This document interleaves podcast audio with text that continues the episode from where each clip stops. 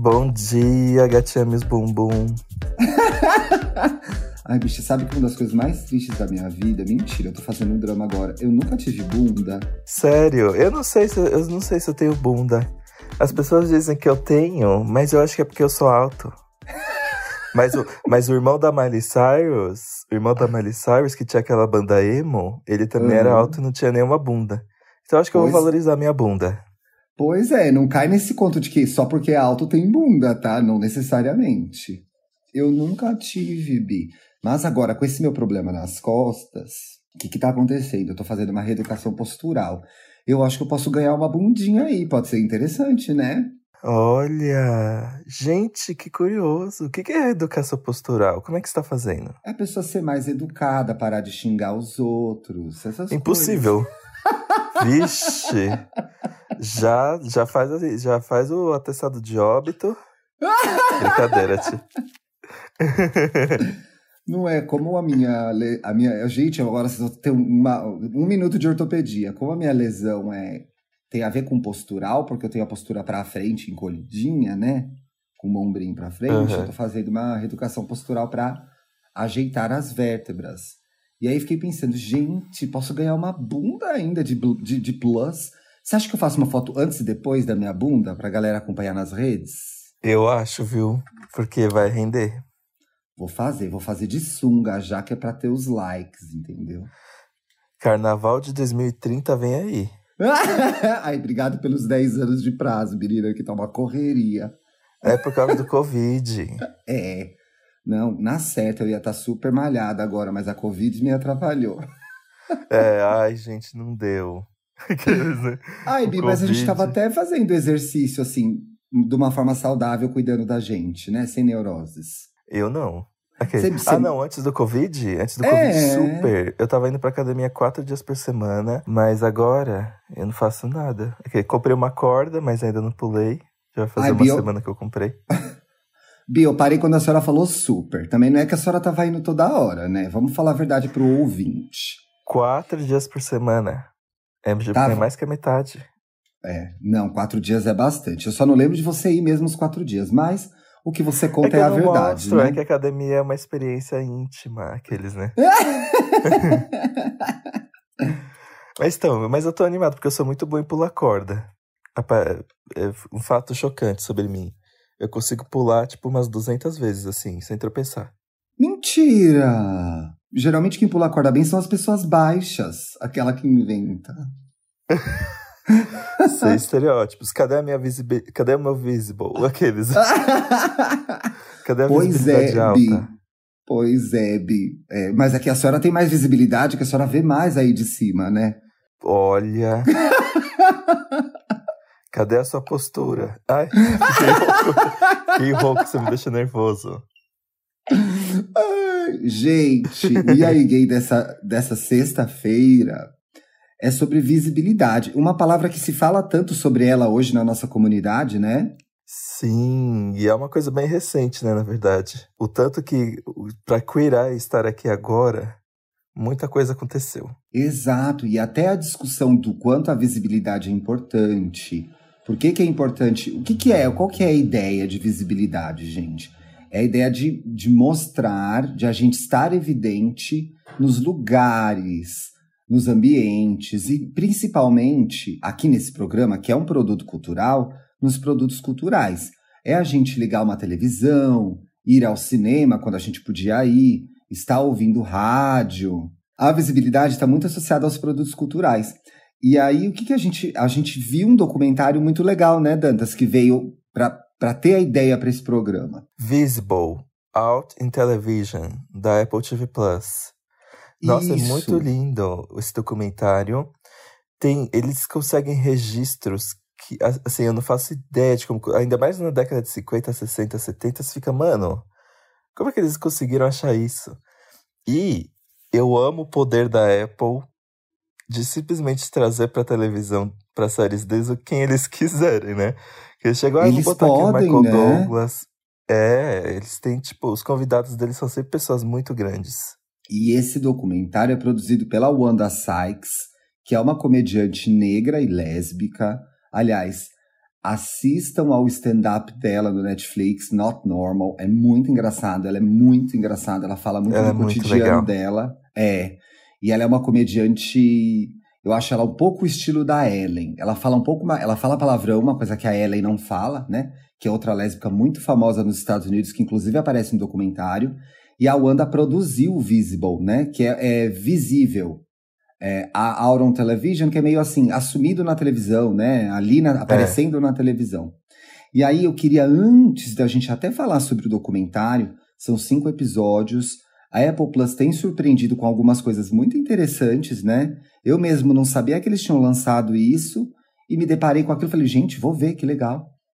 Me lembrou muito aquele documentário que a gente falou que é produzido pela, pela Laverne Cox, do, da Netflix, que é o Revelação. o Revelação. Eu- acho que as duas coisas andam juntas, né? Deve também ter sido o mês do orgulho e todo mundo lançou produtos para nossa comunidade. Mas antes de a gente falar disso, é, do Visible e mais sobre visibilidade, inclusive como foi pra gente na TV brasileira, porque esse programa é sobre TV, esse documentário, eu queria trazer o Bruno Branquinho, que é psiquiatra e psicanalista da USP.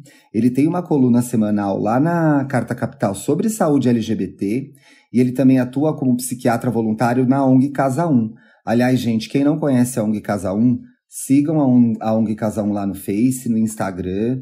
Eles são uma casa de acolhimento LGBT, né, que recebem pessoas em situação de risco e fazem um Sim. trabalho muito legal. E aí o Bruno vai contar um pouco pra gente por que, que é importante a visibilidade para a comunidade LGBT.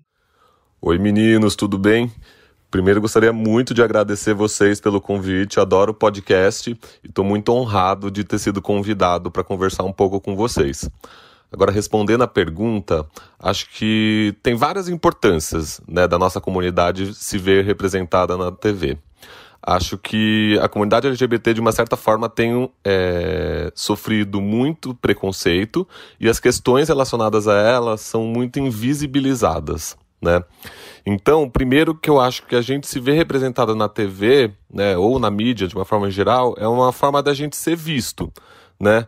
A TV, principalmente, ainda é um, um meio de comunicação, uma forma de, de mídia que está muito presente na vida das pessoas, né? É série, novela.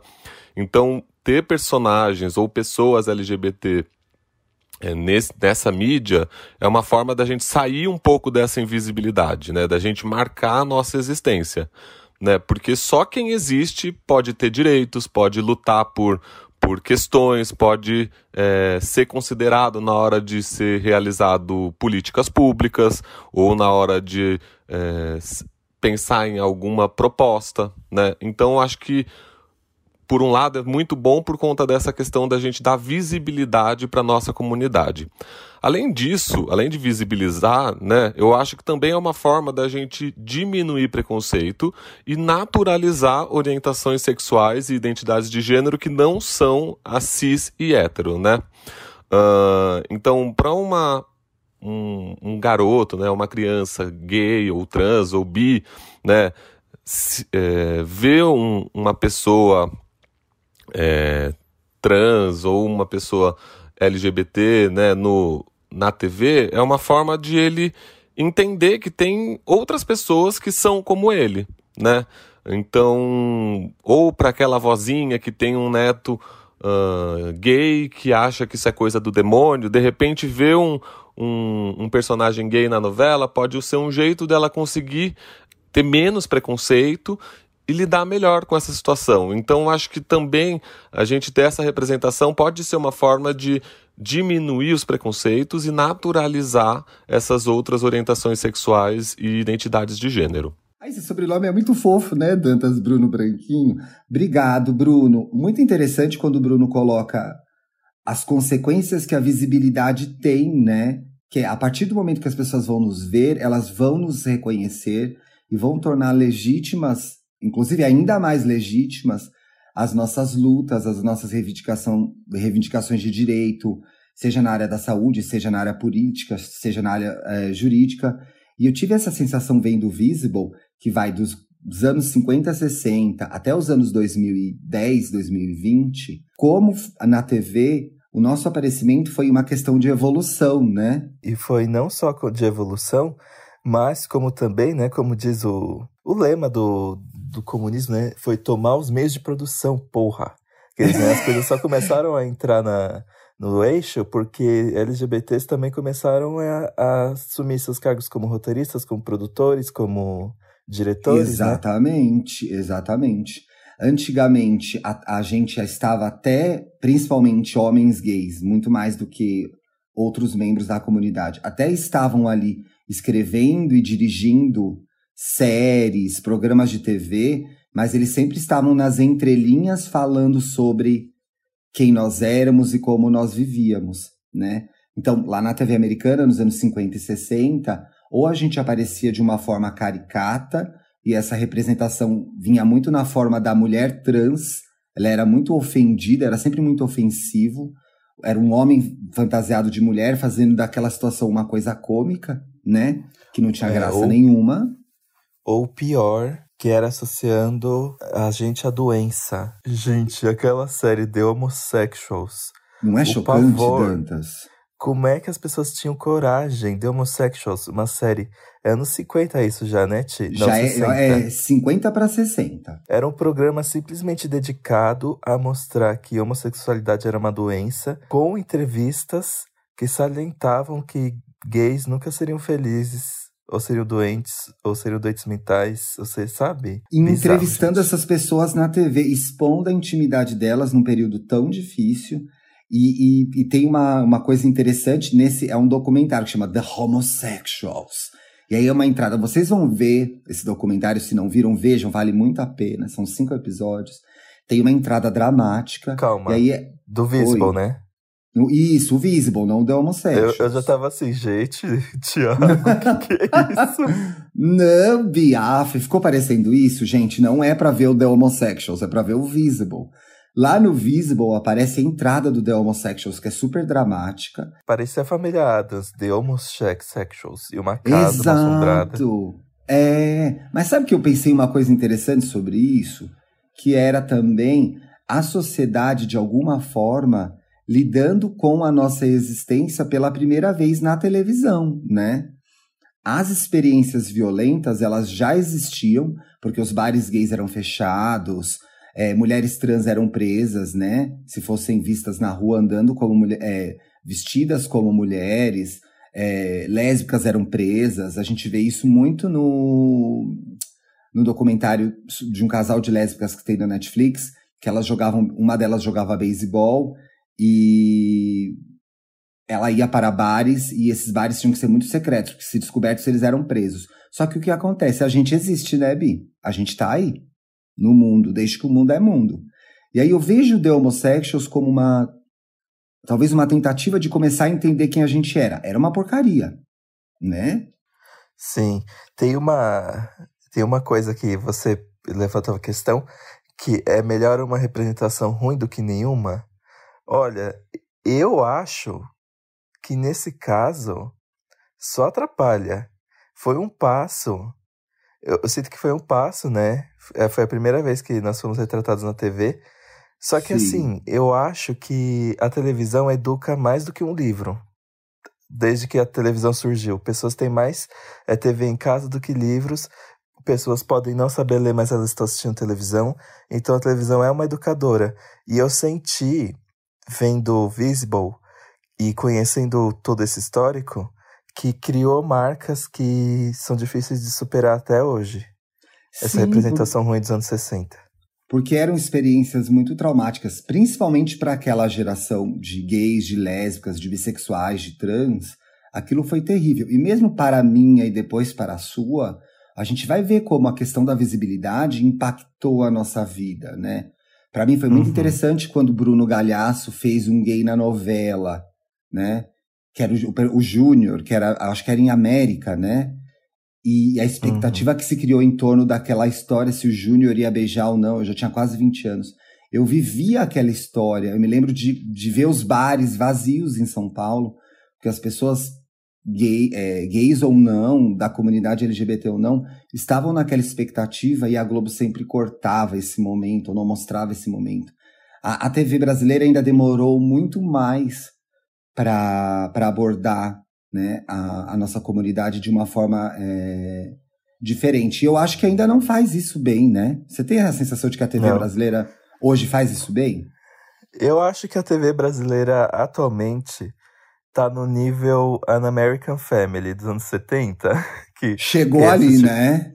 É, nos, uh, os Estados Unidos chegou nos anos 70, o Brasil só, só tá chegando agora, que é assim, que é mostrar, mas é, um ter, é como se fosse uma vida estranha. Sabe, Sabe? o que é, Dantas? A é gente é aparece, mas a gente não é. A gente não tem uma existência completa. Então, assim, não existe a história da gente é, existir como família, com questões com trabalho, com questões com casa, com questões de relacionamento. Não. A gente ainda é o assunto. Então, quando a gente aparece, é. quase sempre é para falar do assunto. Né? Se chama a comunidade LGBT para discutir o tema LGBT. Quando, na verdade, a gente é muito mais do que. Eu sou, eu sou muito mais do que um homem gay. Né?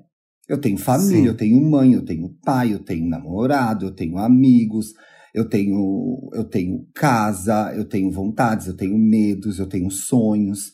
E é essa ter essa completude, para mim aqui tá muito distante. Eu acho que os realities aqui, tanto aqui como nos Estados Unidos, ajudaram muito, né? Até você falou do An American Family. Sim, que o An, An, An American Family foi a primeira série que, que eu acho que começou a abordar de forma positiva e esperançosa é, personagens LGBTs, né? E o legal do An American Family, B, é que é o primeiro reality show da TV, né? É o primeiro que Up the Kardashians. Eles estão em 1971 acompanhando essa família, que é a família Loud, e tem um personagem que é o Lance Loud, que é o primeiro personagem gay que ficou no ar na TV americana, né? E, e, por causa disso, lá nos Estados Unidos, ele inclusive se tornou um ícone da nossa comunidade. E eu me lembrei que em 2011 lançaram um filme sobre essa série, que é o Cinema Verité de 2011, que é com a Diane Ladd e com o Diane Lane, desculpa, e com o Tim Robbins. Vale muito assistir, porque conta como uhum. foi feita essa série, como foi feito o primeiro reality show do mundo. Porque hoje a gente vê reality show de tudo, né? Mas alguém teve que fazer isso primeiro. E aconteceu no Visible. E aí eu pensei, é, me lembrei de mais uma coisa. Conversando com o Bruno Branquinho, é, você falou de representação ruim, né?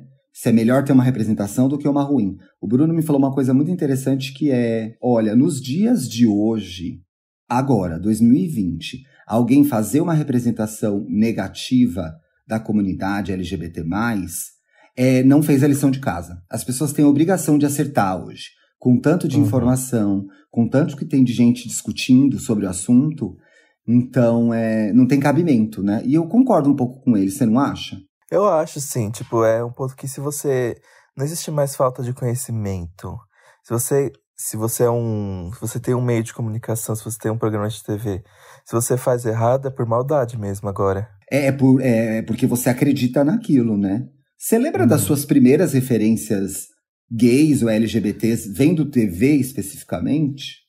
Eu lembro, Ti, e eu lembro que quando a gente começou a estudar para a pauta, eu não estava conseguindo resgatar essas memórias, né? Sim. E eu fiquei, meu, será que eu sou burro? Aqueles. Né? mas, mas sabe o que eu percebi? É que a minha, a minha história é um pouquinho diferente, porque eu sempre fui do, mais do desenho. Tipo, Sim. eu não assistia novela, minha mãe não gostava que eu assistisse novela. Engraçado, né? Acho que essa é, é a única parte conservadora, assim, da minha mãe. Ela não queria que eu assistisse novela. Mas um pouco as novelas e... tinham coisas muito adultas também, né? Pra uma criança, eu acho. Sim. Talvez ela estivesse eu... certa em alguns momentos, viu? Sim, e eu assistia muito anime, né? Sim. E então eu me lembro que as primeiras coisas que eu vi, assim, não eram coisas declaradamente gays, mas era um afeto muito maior entre dois homens que levantavam, que eu assistia e ficava, nossa, que legal, que primeiro que é o, o mais famoso, que é o do Cavaleiros do Zodíaco, o Shun de Andrômeda.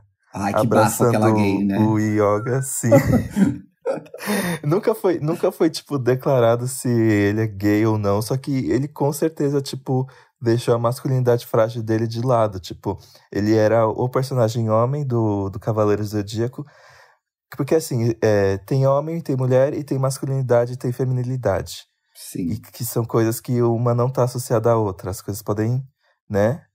E, e, o, e o Shun tinha muita feminilidade. Por você tem coisas que socialmente eram consideradas femininas, vocês andavam junto ali. Era um acolhimento, tipo, olha, eu posso parecer alguém, né? Sim. E aí, em Sailor Moon, tinha a Sailor Urano e a Sailor Netuno, que assim, só faltava elas se beijar, praticamente. Porque era, elas eram declaradamente um casal e era muito lindo. E, e eu me lembro que a Sailor Moon, que é a protagonista, né? Ela, Sim. tipo, teve uma época que ela tava se questionando, tipo, a, a Sailor Urano, ela, ela era o que as pessoas chamam, falam de que é o tomboy, né? E aí, a Sailor Moon, no, quando a Sailor Urano apareceu, ela achava que a Sailor Urano era um garoto. E, Olha! e aí, tipo, isso causou meio que um frisson na escola, porque todo mundo ficava tipo, nossa, esse garoto novo é lindo. E a Sailor Moon ficava, meu, ele é muito lindo mesmo. E aí, só que aí aparecia a Sailor Urano e ela ficava, meu, essa, essa nova Sailor parece com um garoto da minha escola. E ela ficou meio apaixonada, assim, sem saber o que fazer. E quando ela descobriu que o garoto da escola e a Sailor Urano eram a mesma pessoa, deu um tilt na cabeça dela. Fez um. Isso- O que que tá rolando? Isso tudo em Sailor Moon. E também em Sakura Card Captors tinha o, o Toya e o Yukito. O Toya é o irmão mais velho da, da Sakura e o Yukito é um amigo dela. E assim, o, o Toya tinha uma preocupação com o Yukito de cuidado e a proximidade que era muito maior do que, um, do que a gente é acostumado a ver com a amizade, né? E a Clamp, é- eles vivem fazendo isso mesmo, tipo, pegar dois personagens e criar meio que uma relação homossexual implícita, assim. Até porque o Eu me- Japão é muito conservador, né? Eu É, mas eu me lembro fazer- de entrar nas livrarias de mangá no Japão com o meu irmão para comprar, que ele queria comprar os dele, e tinha um setor, todas elas tinham um setor de que vendia mangás gays. Sim, E, o até- Yaoi. e tem até o nome, como chama mesmo? Yaoi. Talvez tenha, tenha sido até legal ter os desenhos pra você, porque eu me lembro quando eu era criança não tinha muito isso. Criança assim, década de 80, começo da 90, não tinha muito isso, né? Hoje as pessoas resgatam muito Jorge Lafon com a Vera Verão, que realmente era um personagem muito famoso, e eu achava Uhum. muito engraçado, em casa a gente achava muito engraçado, mas não sei o quanto daquilo era engraçado na TV, mas em casa não vai ter graça, então não sei, nunca conversei sobre isso com os meus pais. E, e a TV, nessa época, era uma coisa que a gente assistia em família, porque não existia internet e todo mundo tinha uma televisão. Quer dizer, pelo menos em casa a gente tinha uma televisão. Então todo mundo via as mesmas coisas. É, Mas eu, eu me acho lembrei. que- Hum, Desculpa. diga. Eu acho que com a Vera Verão, poderia ser uma coisa que Invisible foi com o Liberace, né? Que as pessoas Sim. ficam, ah, ele é gay, mas ele é tão talentoso que. Essa Tipo- bicha incrível, ninguém quer saber o que ela tá fazendo, porque é espetaculosa, né? É, mas- que é gay. O Jorge Lafon, inclusive nos anos 90, passou por situações dificílimas quando o padre Marcelo não disse que não subiria ao palco se ele estivesse no Domingo Legal, né? Ele, ele, ela era um pouco afrontosa gay, entendeu? Ela, ela falava sobre as coisas. Uhum. Mas assim, como primeira experiência como criança, eu me lembro muito do Jorge Lafon, esse ator magnífico que fazia comédia muito bem, chegou a fazer novela na Globo antes também, chegou a fazer os humorísticos da Globo. Eu me lembro muito, e agora eu me lembrei agora, eu adorava a vovó Mafalda, gente. A vovó Mafalda era uma coisa que assim, que todo mundo sabia, ou só, era- ou só eu sabia, não sei. Gente, gazers dos anos 80. Todo mundo sabia que era um homem montado de mulher, assim, era óbvio. Era o Valentino Guzzo, o ator. E eu achava aquilo incrível. Incrível. Que era uma veinha com sapato na cabeça, assim, com nariz de palhaço. E toda fofinha, toda bonitinha. Então, acho que isso pode entrar na minha categoria de ícones gays da infância. Sim. E aí eu acho que na, eh, quando eu era criança, mais ou menos isso. E eu me lembro que nos desenhos tinha o Smurf bicha, que era o Smurf que tinha uma rosinha na, atrás da orelha. Que eu acho que no filme tiraram. No filme tiraram. Amor, tinha o Smurf bicha, não tinha? Tinha, tinha o Smurf bicha com a, com a florzinha na cabeça. E tinha os ursinhos carinhosos, que era a coisa mais bicha do mundo. Sim. Mais bear do mundo. E o He-Man, é, o He-Man era uma gayzona de academia, né? Nossa. É, isso A é. Príncipe Adam tinha um Chanel loiro com uma franja loira.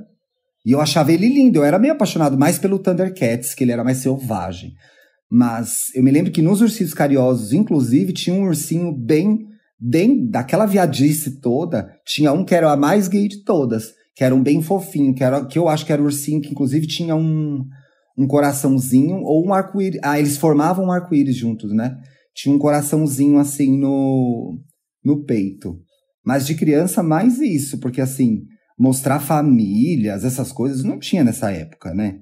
Acho que a primeira série que eu assisti que eu que realmente abordaram assuntos. Olha como o tempo teve que passar, né? Mas Hum. foi Glee. Nossa, e Glee eu já era o quê? Eu já tava quase na faculdade.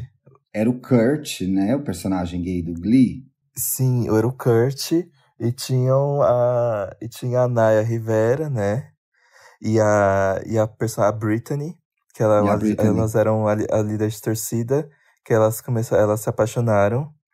E na- eu me lembro que na terceira temporada, finalmente entra um personagem gay, que é o Darren Criss, que eu esqueci o nome do personagem dele. E, e tem uma cena na terceira temporada que é o Kurt, que é o Chris Colfer, o ator, indo Sim. dormir com. Que eles cantam Baby It's Cold Outside. Sim, aí eles Ai, tipo, é vão pra cama juntos. cena. E aquilo foi a primeira vez que eu vi, assim, tipo, uma trama gay adolescente na televisão. E eu era adolescente também. E eu, eu me lembro que eu assistia com os meus pais. Então eu me lembro do mix que foi: Meu Deus, meus pais estão vendo isso com. Meu Deus, eu finalmente estou vendo algo assim. Tipo, eu, foi tão bonito pra mim. Eu E- achei lindo na época também, achei muito bonito. E eu acho que foi uma das primeiras vezes que eu vi. E olha que eu já era, eu já sou bem mais velho que você, quase 10 anos. E foi a primeira, assim, que me marcou é, uma- é umas tanto que eu me lembrei na hora, eu me lembro deles cantando, porque eu acho essa música linda também. É um clássico Uhum. americano. Porque é, ficou ali registrado. Não foi a primeira série gay que eu vi na TV. Eu vi a Queer as Folk, o britânico, que foi o que inspirou o americano. Tinha um canal que chamava Eurochannel, as pessoas mais, as gays mais velhas vão saber, e passava essa série que tem duas temporadas, eu tenho um DVD aqui, o Felipe também assistiu.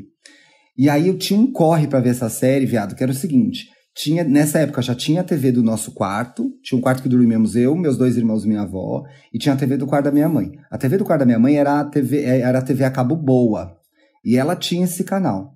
Então, os meus pais eram muito jovens na época, eles tiveram a gente muito jovens, então eles saíam sexta-noite sempre, barzinho, essas coisas, iam fazer as coisas deles. E essa série passava, sei lá, 11 da noite. Então eu ficava ali só no esquema, esperando. E aí, quando ele saiu, eu ia ali, ligava no Eurochannel e esperava a série passar. E era muito legal, porque era aí todos. Era uma série em que todos os personagens principais eram gays. E eu vi cenas de sexo gays. Eu, meu Deus! Que legal! e tal, nunca tinha visto! E, e isso veio junto Uhum. com a internet, né? Porque com a internet veio o desafio de. Aí a gente começou a ver sexo gay, porque não, não via antes. E aí foi a primeira série em que eu vi sexo gay, assim, explícito. E eu, oh, ah, que delícia, quero, né? Você podia desejar estar naquela situação. Foi muito legal. E aí depois a TV americana adaptou e foi um sucesso aqui, né? Mas você sabe que o. Glee, eu conversei com um pessoal lá no Twitter, com a hashtag EIGay, muitas pessoas lembraram do Glee. Muitas, muitas pessoas que acompanham a gente lembraram, acompanham a gente lembraram do Glee.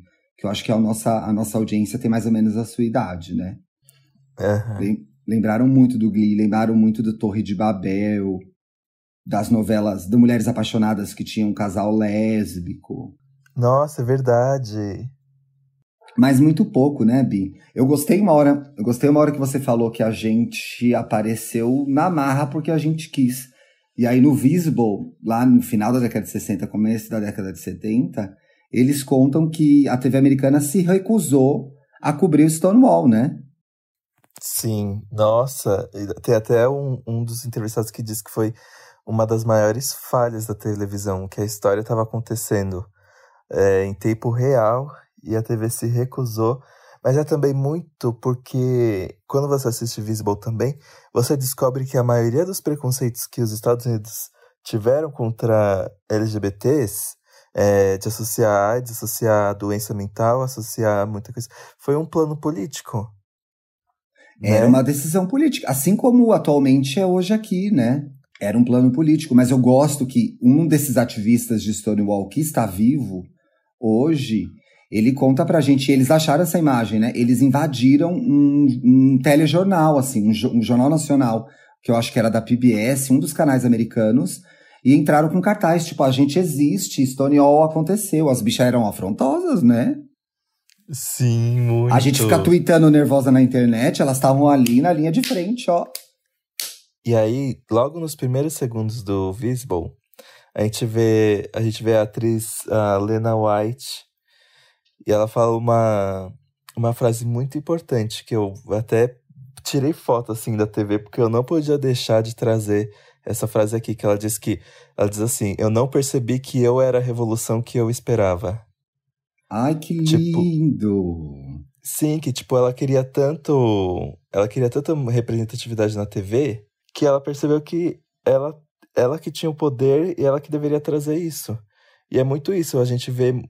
É, é, é legal, a gente está num momento em que quando a gente vê uma, uma representação LGBT na, numa série, quando você vai ver, é a pessoa que ela tá atuando, que ela tá dirigindo, que ela tá produzindo, que ela tá roteirizando tudo ao mesmo tempo. Que é uma coisa que é, esse é um fenômeno super atual, né? Esse fenômeno é Sim. é super atual, de a gente estar roteirizando, né? O documentário todo tem comentários, inclusive da roteirista de Pose, que é uma mulher trans.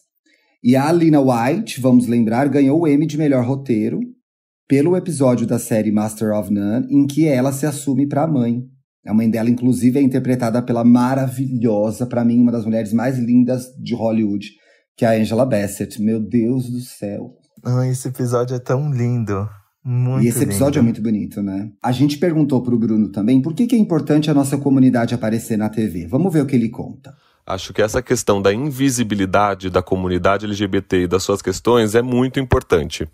Então, é isso. Se a gente não é visto, né? Se a gente não aparece, a gente não é representado, é como se a gente não existisse, né? ou como se as nossas questões não tivessem tanta importância. E isso afeta diretamente quando a gente vai é, lutar por direitos, lutar por políticas públicas e tudo mais.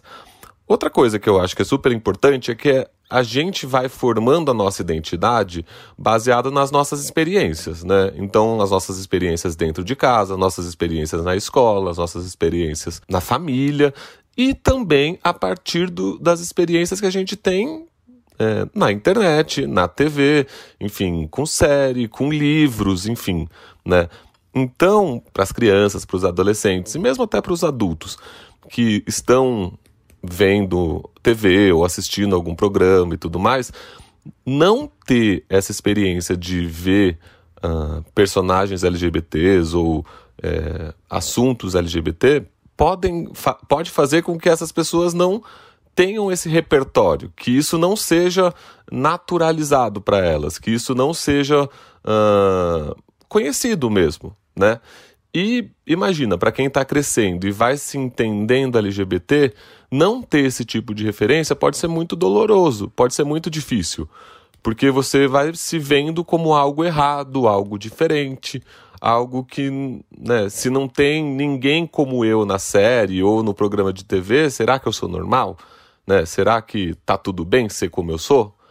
Então, é, por esse lado também tem essa, essa questão importante da gente poder se reconhecer, né? E quando isso não acontece, é, pode tornar a vida das pessoas mais difícil. Tá vendo, viado? A gente tem que aparecer para as pessoas saberem que a gente existe, né? Exato. E eu acho que é sobre isso a visibilidade. É. Inclusive tem até um clichê, né? Que as pessoas sempre falam, ai, é, olha só como a representação errada atrapalha, né? E, mas, mas que ao mesmo tempo é. Ó, eu tô aqui, camadas, camadas de preconceito. É, sabe quando você. É, tinha uma uma, uma fala muito comum de pessoas que estavam se assumindo, que era tipo, ah, eu me assumi para minha família, só que o, o, foi difícil porque a visão que a minha família tinha de gays era a gay zorra total, sabe? Eu lembro que eu ouvi muito isso na minha vida. Sim. Sim. E aí imagina, tipo, quando você se assume, a sua família vem com um combo de clichês que é o que elas assistem na TV, né? Exato, que acho que é o que você falou no começo do programa, que a TV também ensina quem não é gay, quem não é LGBT, sobre a gente, sobre a nossa comunidade. Por isso que é tão importante aparecer. Mas aí, para mim, tem uma segunda, você falando em camadas, para mim ainda inclusive tem uma segunda camadas, uma segunda, uma segunda, terceira, quarta camada, não sei, que é a gente ver esses personagens que eram é, ridicularizados, afeminados e e bichona mesmo, né? Como eram os bordões lá do Zorra Total, da Praça é Nossa. E aí isso dá um tilt na cabeça da gay também. Porque assim, pelo menos para mim, que fui uma gay adolescente nos anos 90, e acho que nos anos 90 teve bastante série, a gente vai falar um pouco disso, é, é, criou-se um modelo que era, ah, tudo bem, você é gay, mas você não pode ser essa gay do humorístico. Então a gente Exato. também a gente também se retraía muito. Pra ser uma Sim. gay que não desse pinta. Você podia ser gay nos anos 90, mas você não podia dar pinta, você não podia se maquiar, você não podia fazer coisas, entre aspas, de mulher. Então, assim, pra minha geração, eu sinto isso entre os meus amigos. Existe ainda muito preconceito com as gays afeminadas, né? Existe muita rejeição e existiu muito policiamento enquanto a gente crescia também, pra gente não ser essa pintosa da TV, né? Então, tem esses personagens, eles são dúbios, né? Uma pessoa aqui no Twitter falou do personagem do Lúcio Mauro Filho, que era aquela que era uma gayzona do Zorra Total, e o pai falava no final, onde foi que eu errei? É horrível, tá? Horrível. É horrível. É horrível o pai achar que errou e porque o pai errou, o filho virou gay. Isso ensina aos pais que a pessoa virar gay foi falta de educação, falta de chinelada. Tá, isso é horrível. Mas aquela personagem gayzinha, eu me via nela, porque eu era essa gayzinha. Eu era essa Sim. gayzona afeminada das divas, que tinha o pôster das Spice Girls colado no guarda-roupa. Então, passava para quem não era gay, uma mensagem de repressão, de que aquilo era errado, e para quem era gay, uma grande confusão. Porque Exato. era muito legal aquilo, mas era inferiorizado pela TV. Sim, esse, o, esse clichê da TV criou, criou dois monstros, né? Que é o. Que é esse preconceito contra a gay mais afeminada, que é tipo. Você tornar isso como um exemplo do mal, do que não pode ser. E ao mesmo tempo criou aquele famoso clichê do sou gay, mas não sou afeminado. Que é assim, uma coisa horrível.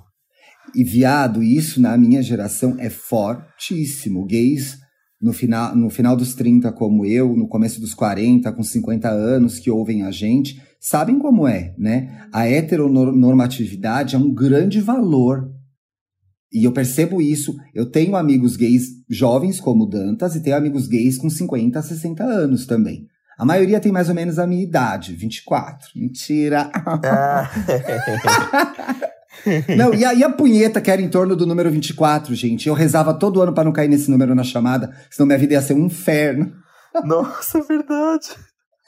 Bicho, eu já fui 26 um ano que eu falei, caralho, se eu virar 24, eu tô fodida, vai ser um ano inteiro.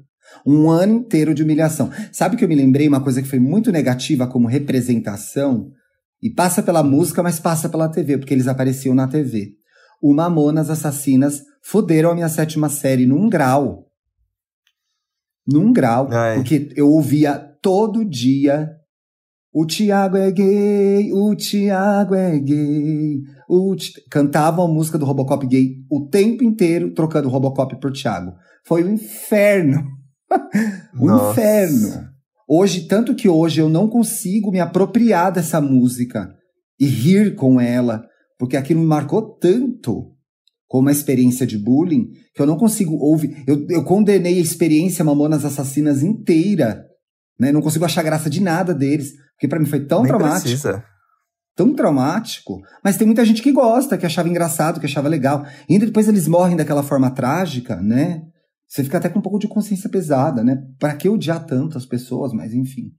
Eu queria trazer um pouco, falando de experiências traumáticas, o Bruno falou do impacto que esse tipo de desse tipo de visibilidade, esse tipo de abordagem sobre a nossa comunidade é, negativa, inferiorizando, estereotipada, pode trazer na vida das pessoas. Um pouco tem a ver com o que eu contei agora dos mamonas. A gente já vive numa sociedade que é LGBT fóbica, né? Então, toda, todas as pessoas da comunidade LGBT nascem e crescem numa sociedade preconceituosa. E que muitas vezes, desde a infância, essas pessoas já têm que ouvir que ser LGBT é errado, é imoral, é nojento, é anormal, entre milhões de coisas, né? Fora é, todas as experiências negativas que elas têm que passar, de vitimização mesmo, né? E todas as notícias que elas já têm que ver, enfim, na, na TV de né, pessoas LGBTs que foram assassinadas, que foram expulsas de casa e tudo mais. Então elas já podem, é, né, todo mundo que é LGBT já de alguma forma internaliza dentro de si, desde pequeno, uh, algumas ideias negativas a respeito disso, mesmo que elas não queiram. Né? É, é uma, uma internalização que ela faz da sociedade em que ela vive. Né? Apesar dos avanços que a gente teve, a sociedade ainda é LGBT fóbica, né? E daí, é, essa pessoa que já nasce né, e cresce com todas essa, essas ideias negativas ao redor dela, quando vê uma representação de uma pessoa LGBT é, em algum programa ou alguma mídia qualquer, isso pode reforçar essas ideias negativas que ela já adquiriu em outros lugares, né? Uh, e esse reforço pode fazer com que ela tenha ainda mais dificuldade de, por exemplo, sair do armário ou de se estabelecer como, como LGBT, né? Pode aumentar a dificuldade de essa pessoa se relacionar, né? Pode inclusive aumentar tanto o sofrimento dessa pessoa que ela pode ter mais risco de desenvolver alguns transtornos mentais, como transtorno de ansiedade, é, depressão, abuso de drogas. Então, é, tem que se tomar muito cuidado com essa representação mesmo, porque ela pode reforçar ideias negativas para pessoas que já sofrem muito com isso. Tá vendo? É, é assim como aconteceu para mim, eu não sei se você teve alguma experiência que ficou tão marcada negati negativamente de visibilidade na TV como homem gay. Não sei se você passou por, pelo que eu passei, assim. Ah, eu, eu tenho um pequeno trauma é, da como é que fala? Do Cacete Planeta. Esse tinha um personagem Sim. chamado Carnavalesco Man. E, e era tipo um personagem super afeminado e tudo. E eu me lembro que as pessoas da minha sala me chamavam de car é, Carnavalesco Man. Ah, que inferno, E eu lembro né? que, tipo, teve uma dessas viagens aí de escola, que todo mundo andava de ônibus, que todo mundo, tipo, que eu fui reclamar sobre alguma coisa que tava rolando dentro do ônibus. Aí todo mundo começou a gritar e me chamar de super carnavalesco man, rir da minha cara. E eu, tipo, chorei horrores. E isso você não esquece, né? Você lembra. Ainda é. bem que eles saíram do ar, Dantas. E, aí, o que a, e o que a gente vê é, enquanto acontecia isso no Brasil nos anos 90 e 2000, nos Estados Unidos também acontecia, mas começava a virada. Começava um movimento muito legal. E aí os anos, os anos 90 trazem coisas maravilhosas, muito marcantes, é, como Will and Grace, né? uma série que abordava é, o, o, universo de um homem gay e de uma mulher hétero. Queer, é, Queer as Folk, quando teve a adaptação americana, fez muito sucesso, marcou a vida de muita gente. E aí tem uma coisa muito curiosa no Visible, que os produtores de Queer as Folk, quando levaram o formato para os Estados Unidos, foram conversar com o canal que queriam fazer, o Showtime e tal. E aí mandaram uma proposta e um dos, dos executivos da emissora perguntou: Mas cadê a Grace? Cadê a mulher hétero que vai ajudar as pessoas a chegarem nessa série? E aí eles responderam: Não, essa série é sobre pessoas gays. Elas vão ser o uhum. centro da trama. A gente não vai botar uma pessoa hétero para ajudar a chegar a mensagem. Porque Will and Grace é uma série muito marcante. Mas ela, ele tinha isso, né? Existia ali uma mulher hétero com dilemas héteros pra é, é, contrabalancear. No final, o humor da série, o tanto que havia de cultura pop na série, a qualidade do texto fez a série virar um fenômeno. Mas lá no Visible você vê. O, o aliás, uma das melhores participações é a do Billy Porter. E o Billy Porter fala uma, uma hora uma coisa sobre o Will Grace que eu achei muito legal, que é assim: tá, Will Grace, great show. Ainda tô esperando aparecer um negro nessa série. E aí, é, é, nos anos 90, começam a acontecer essas coisas, né? Aí tem The All World, que vai ter é, remake agora, né? Tem a Candice Kane, uma mulher trans, é, participando de Sex Dirty Money, com um personagem que é, tinha uma história, tinha um romance. No final, matam ela, né? E no Visible mostram como eles matavam os personagens LGBT nessa época, porque eles já tinham usado porque queriam, e depois não queriam mais, se livravam, matavam. É, o Torre de Babel, a novela no Brasil que explodiu um shopping para acabar com um casal de lésbicas, né? É um... Nossa, sim. Então, assim, Por o mundo quê, dá né? três passos para frente, mas cinco, praços, cinco passos para trás, né? O, é, a experiência dos anos 90 eu vivi bem. Então, eu me lembro muito. O primeiro gay que eu vi em série nos anos 90 era um, um personagem que chamava Josh, que era de uma série que chamava Veronica's Closet. Acabou essa série, não existe mais. E era uma gay que trabalhava numa uma coisa, uma era tipo uma Victoria's Secret, o Veronica's Closet. E ela trabalhava nesse lugar.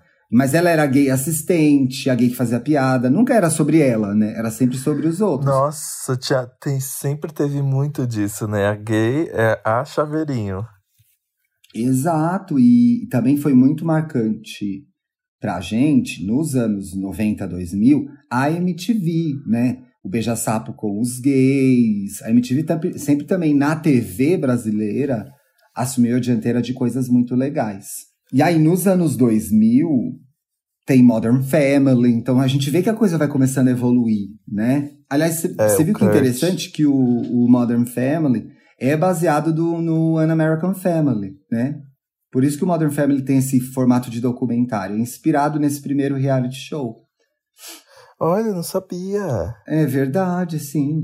E o Modern Family foi uma série que trouxe um, abre a série com um casal gay voltando do Vietnã com uma criança adotada. E o Cam e o Mitchell, eles têm problemas de casal gay, né? Tipo assim, Sim. arrumar a casa, criar o filho. O pai do, do Mitchell tem que tenta lidar com essa situação, entender o que está acontecendo. Então, as abordagens foram ficando mais reais, né? Na TV americana teve o Glee, que foi muito importante. Na década de 90, no Showtime, teve um, um, seriado que se passou no Brasil, não passou, que foi o Noah's Ark, que era um seriado de quatro homens gays. Então, pela primeira vez, se falou da perspectiva do homem gay negro, né? E como isso foi importante para a comunidade negra americana. Então, algumas mudanças começaram a acontecer. E querendo ou não, podem não gostar ou não, eu não gosto, aqueles, né? Sim. Nós tivemos o nosso próprio Sex and the City, que foi Looking. Sim, isso é uma evolução, né? Eu não acompanhei, eu vi só o filme depois. É que eu acho que o Looking chega numa hora, pra mim, que já não, não servia mais. Mas uma, algumas pessoas que comentaram um post lá no, no meu post no Twitter falaram que o Looking foi importante como vivência de homem gay. Ver uhum. tramas gays, né? Relacionamentos gays. Tem uma coisa muito importante da, do reality show, que é, na década de 90, o Real World mostrou gays, mostrou inclusive um gay que era HIV positivo, é, tinha AIDS na década de 80, ensinou as pessoas sobre AIDS, etc e tal. Aqui foi muito importante a visibilidade que o Jean Willis trouxe quando ganhou o Big Brother, falando abertamente que era Nossa, gay, sim. né? Nos Estados Ariadna. Unidos, Ariadna, né? Nos Estados Unidos teve uma, um fenômeno que eu não sabia que tinha sido tão grande, eu descobri assistindo Visible, que foi o Adam Lambert no American Idol né? O programa mais assistido da TV americana era o American Idol e entrava uma gay maquiada, montada, né? E você vê como o Adam Lambert foi cancelado, porque ele ficou em segundo lugar no American Idol, ganhou um contrato e aí teve uma noite que era um American Music Awards.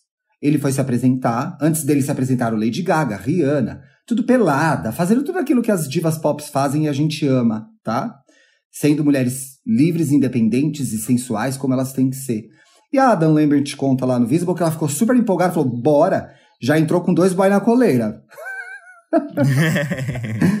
Aí ele se empolgou e pegou o boy, a cabeça do boy esfregou na virilha. Aí subiu, beijou na boca o tecladista. Ele desceu do palco, a carreira dele tinha acabado. Ele ia fazer Sim. Good Morning America no dia seguinte, cancelaram. Marcaram ele no. Aí os empresários, espertamente, conseguiram que ele fosse pro programa concorrente. Ele foi, foi humilhado lá. A jornalista mostrava é, o beijo dele sempre embaçado. E ele fala: Nossa, mas eu me lembro de ver esse. É, então, era MTV Music Awards. Mas eu me lembro de ver o MTV Music Awards a Britney beijando a Madonna, ninguém embaçou nada. Ninguém embaça beijos héteros, né? Qual que é a questão? Qual que é o problema? E achei interessante como o fenômeno American Idol teve tanto impacto assim, né? Legal, né? E aí, nos anos 2010, é, a gente chega no lugar em que o homem gay branco, que sempre é, é, esteve na dianteira né, da visibilidade, os entrevistados falam isso, os brancos, os negros, é, os latinos falam isso, nos anos 2010 você começa a ver gente ganhando espaço. Então você tem uma atriz bissexual interpretando uma, uma personagem bissexual em Grey's Anatomy, né? Você tem Pose. Pose é um marco da TV, porque Pose tem pessoas negras e trans no elenco, na produção, no roteiro, que são essas pessoas, são essas posições que vão fazer a gente contar a história de forma diferente, né? Não adianta a gente esperar que tem uma equipe inteira de hétero fazendo um programa, um podcast, um jornal e que a gente vai ter novas visões. Não, né? Nossa comunidade precisa estar nesses lugares para escrever essas histórias. Pose para mim é um choque, né? Eu sendo um homem gay branco é um negócio que você faz te amplia, te mostra vivências, né? Mesmo sendo americanas, mas te mostra vivências muito diferentes né? Eu achei legal também como eles mostram a importância dos âncoras, né? O âncora, gente, é o apresentador do telejornal.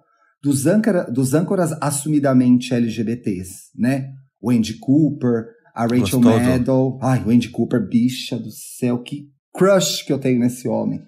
A Rachel Maddow, que é uma jornalista lésbica que ficou famosa nas eleições do Trump por fazer caras e caretas para as coisas que ele falava e por responder, inclusive, aos comentários que ele fazia. Aparece também o Don Lemon, que é um, um âncora negro gay, falando sobre como foi importante para ele seria estar naquela posição do telejornal, exigindo a verdade das pessoas, que ele queria que as pessoas soubessem a verdade sobre ele, né? Uhum. E de uhum. como no meio jornalístico isso foi importante, porque se você liga o telejornal hoje no Brasil, você não tem uma gay apresentando um telejornal, né, viado? Não tem. Não mesmo. E olha, eu tentei trabalhar na TV umas duas vezes, pelo menos. E teve uma, teve uma seleção que eu fiz que eu fiquei, ficou entre mim e um outro cara. Eu era bem melhor que o cara. Ficou o cara que era hétero. Porque eu era viado demais pro vídeo. Então, assim, acontecem. Essas coisas existem. Começam existem. a mudar agora, né? E a gente tá vendo isso acontecer agora. Sim, aquele filme que a gente assistiu juntos, O Escândalo. Que a gente Sim. vê, tipo, que, que a, a, mulher não tava na televisão por causa do talento dela, né? Sim. É um absurdo aquilo, um absurdo. E aí chega um lugar novo, né? Novo para a gente que não vivencia isso, que é a personagem da Asia Kate Dillon no, no Billions, que é uma série que eu nunca vi, tem na Netflix para ver, viu, gente? Que ela é um ator não binário interpretando um personagem não binário e fez question... que fez questionar, inclusive, a categoria melhor atriz, melhor ator, porque o canal queria indicá-la para um M, indicá-lo ou indicá-la, aqui em português fica difícil porque falta o pronome, né? Quer indicar Asia Kate Dillon para uma categoria de melhor atriz, melhor ator coadjuvante, pergunta para Asia, Asia, o que, que você prefere? E aí escolhe-se a categoria melhor ator, porque nos, em inglês ator serve tanto para homem quanto para mulher. No final, tem uma grande. É um, é um Movie Awards. A Emma Watson ganha, e aí, muito sensata e maravilhosa, faz um discurso incrível sobre é, atuar é atuar, né? Eu não preciso definir o gênero da, das pessoas e tal. Então, eu acho que assim, vem devagar, mas vem acontecendo as coisas, né, gay? Eu acho que quanto mais passos a gente dá, mais rápido a gente fica também. Tipo, a gente vai engateando, engateando, e daqui a pouco nós estaremos o quê? Correndo. Exato, Bi. Estaremos voando. Como que a gente acha a senhora correndo nas redes sociais? Ó, correndo, pega o celular agora. No Instagram você digita arroba apenas Dantas. No Twitter você digita Dantas. E lá estarei eu. E você, Ti? Eu sou arroba luxo e riqueza no Instagram, me sigam lá. E, eu sou, e sou arroba Twitter no Twitter. T-H-I de Ti, Twitter do Twitter. Olha que fácil, Bi, me seguir. E se vocês quiserem conversar com a gente, comentem com a hashtag E aí gay nas redes pra gente ver vocês, conversar e bater um papo sobre esse programa e sobre os outros. Arrasou, gente. Bora sextar. Uhul, bom fim de semana para vocês. Um beijo, beijo Dantinhas. Gente.